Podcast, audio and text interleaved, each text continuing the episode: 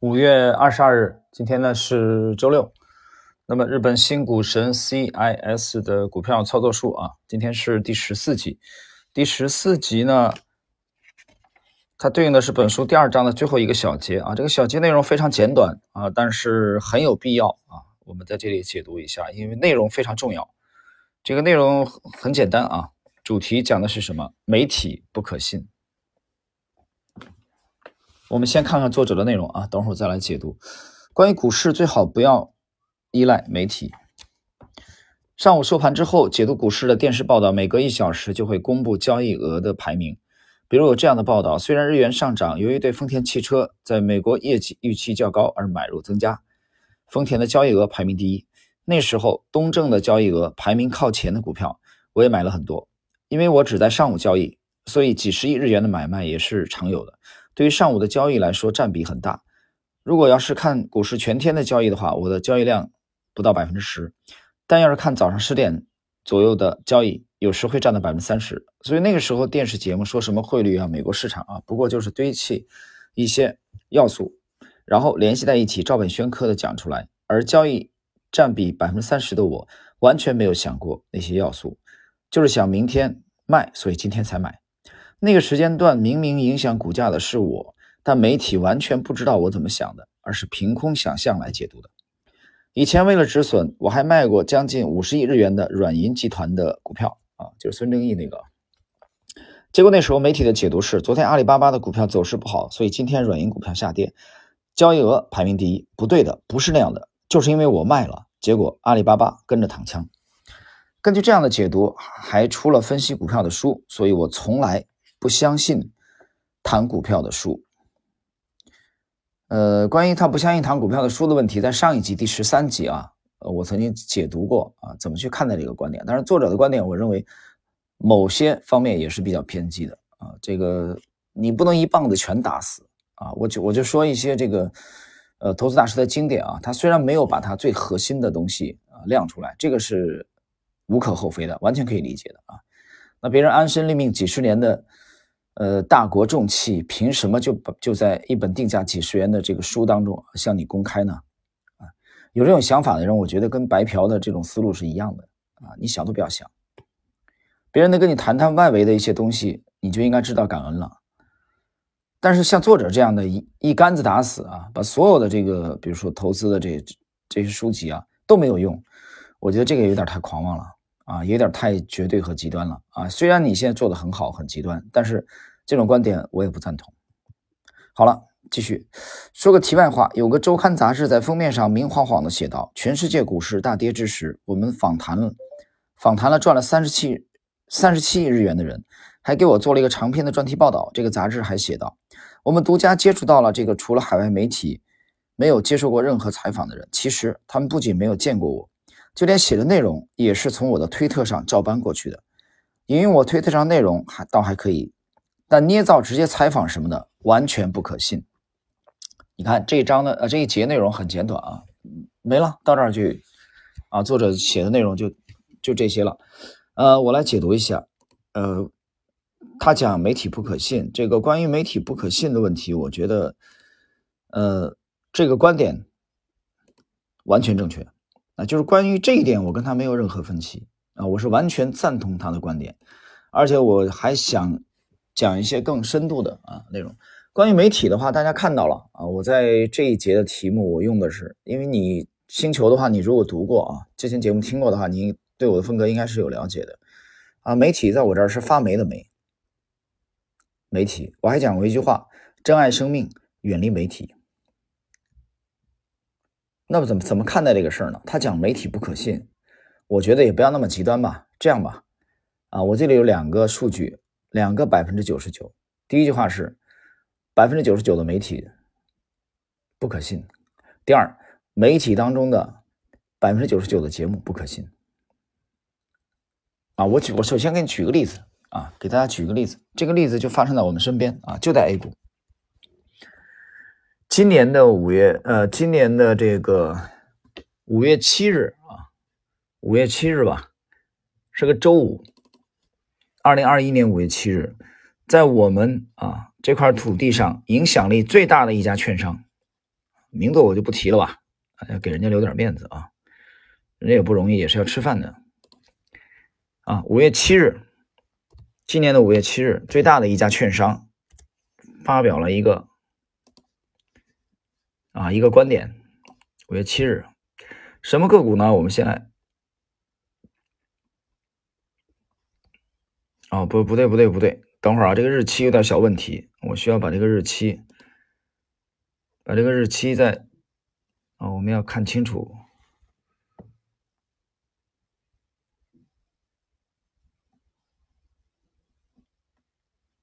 这个日期我需要再核实一下啊，大家稍等一下。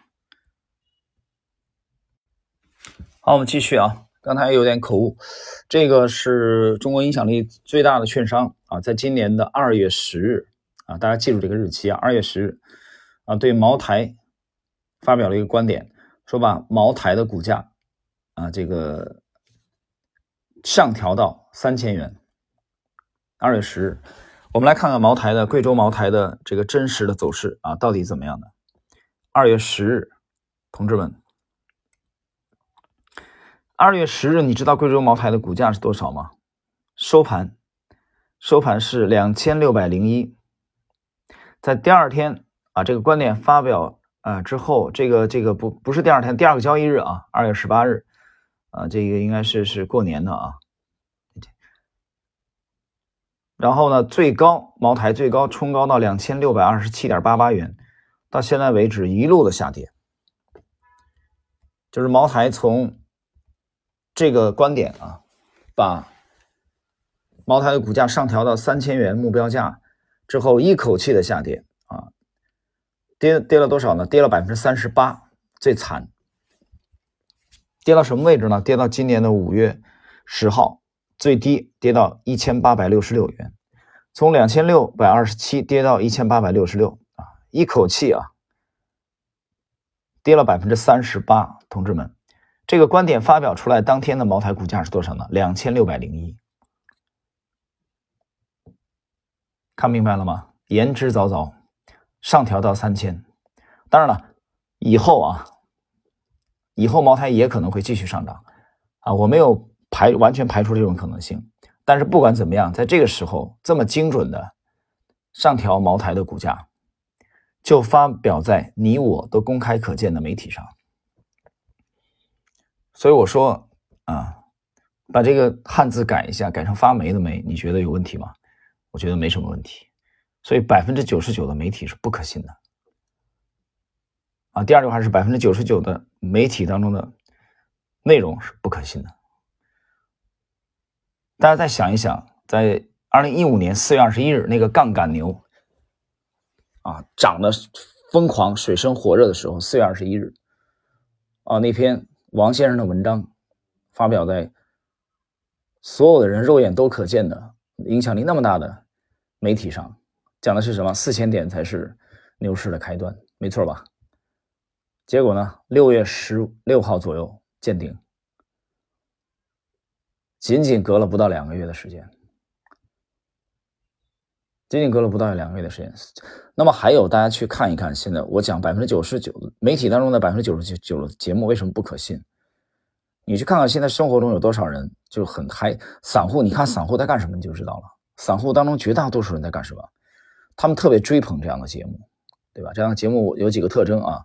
为了迎合你立即实现的这种啊这种人性的这种弱点，他都沉溺在四个小时的分析当中。对吧？告诉你今天有什么新闻？我靠，今天有什么新闻还用他告诉你啊？那报纸上都有啊。可是连报纸上这些新闻，他们都只是告诉你发生了什么事儿啊，告诉你现在股股市啊，今天什么板块在涨。他们的言下之意就是今天涨的就是好的，明白吗？等明天一跌的话，明天就不好了，明天这些板块就不好了，又来给你找一大堆理由。但是我现在还没有。发现有几家媒体说，告诉你未来的一个阶段哪些行业会好啊，哪些股票会好，就有可持续性的。我很少看到这样的媒体，我能看到的都是及时呈呈现的啊。今天都讲今天，讲都讲短期，现在明白吗？所以在这种影响之下呢，它迎合了散户的需求。为什么这个节目那么多人看呢？你想一个道理啊，包括很多大 V 也是这样的啊。我有时候我有时候这个无意中的翻开以后，我觉得很好玩啊，我当小品来看，四个交易小时，一个小时六十分钟，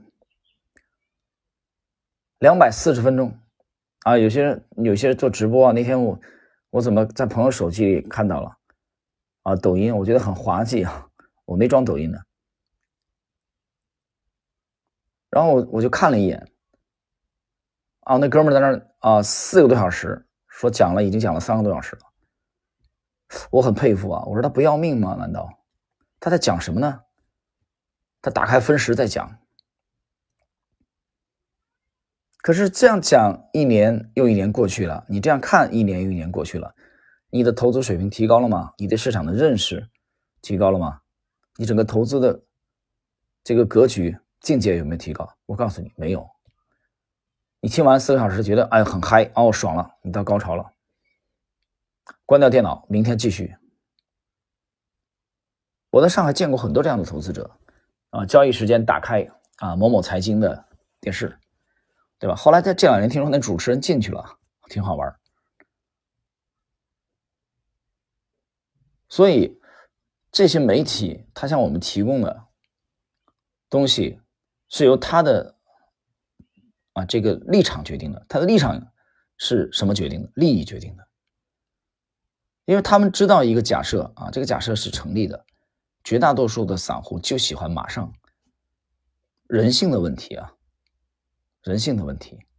所以，真正有前瞻性的文章，真正有前瞻性的观点，有可持续性的建议。一定是非常稀少的，所以我说第一句话，百分之九十九的媒体不可信；第二，媒体当中的内容百分之九十九也不可信。而很多人呢，只看他脑袋上的光环，他是不是大 V 啊？哇塞，这个人有上千万粉丝，不是这样的，兄弟，你应该早点醒过来了。好了，我们今天的这个解读呢，内容就到这里。啊，下一集我们将继续 CIS 股票操作书的啊新的一章内容的介绍。